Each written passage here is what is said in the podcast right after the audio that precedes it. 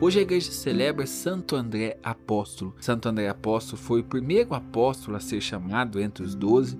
Ele era irmão de São Pedro Apóstolo e Santo André gastou a sua vida por amor a Jesus. Ele, depois da morte de Jesus e da vinda do Espírito Santo, foi anunciar Jesus para os gregos e ali morreu.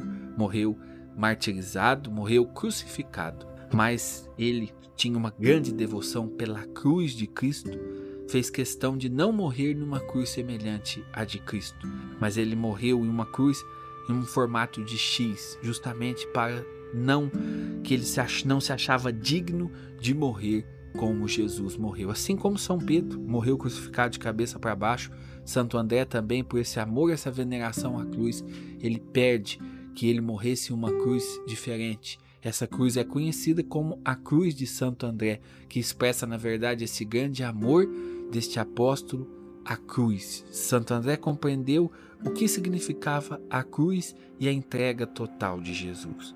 E, quando nós meditamos aqui o chamado dos apóstolos, uma coisa chama a atenção da gente, né?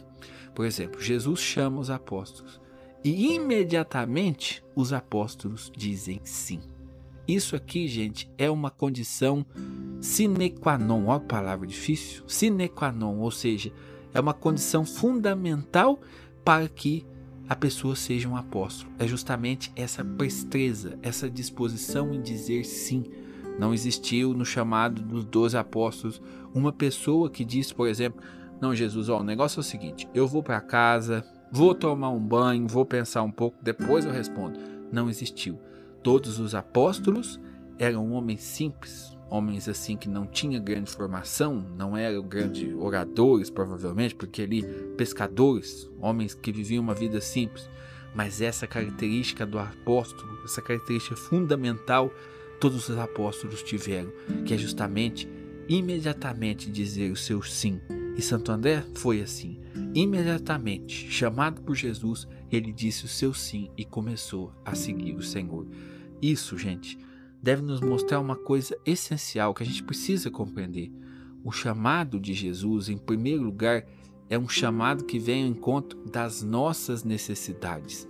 Às vezes a gente pode errar um pouco pensando assim: não, Jesus me chama porque as pessoas precisam de mim. Ah, eu vou ao encontro das pessoas. E às vezes a gente cai nesse erro, né? De achar assim que, tadinho de Deus, sem mim Deus nada pode fazer. Esse é um erro.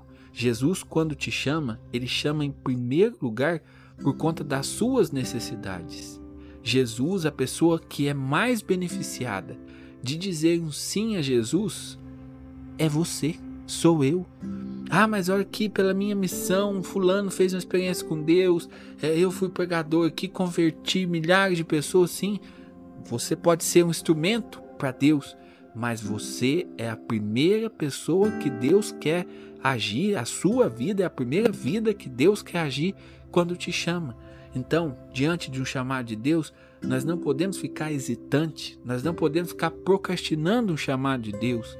Ah, mas como que eu vou saber se Deus me chama, se Deus me chama? Olha, meu irmão, existem certas coisas assim que nos ajudam a discernir essa voz de Deus. Quando Deus nos chama, isso causa como que uma inquietação no nosso coração. E às vezes, por mais que você tenta procrastinar aquilo, adiar, o seu coração fica como que incomodado.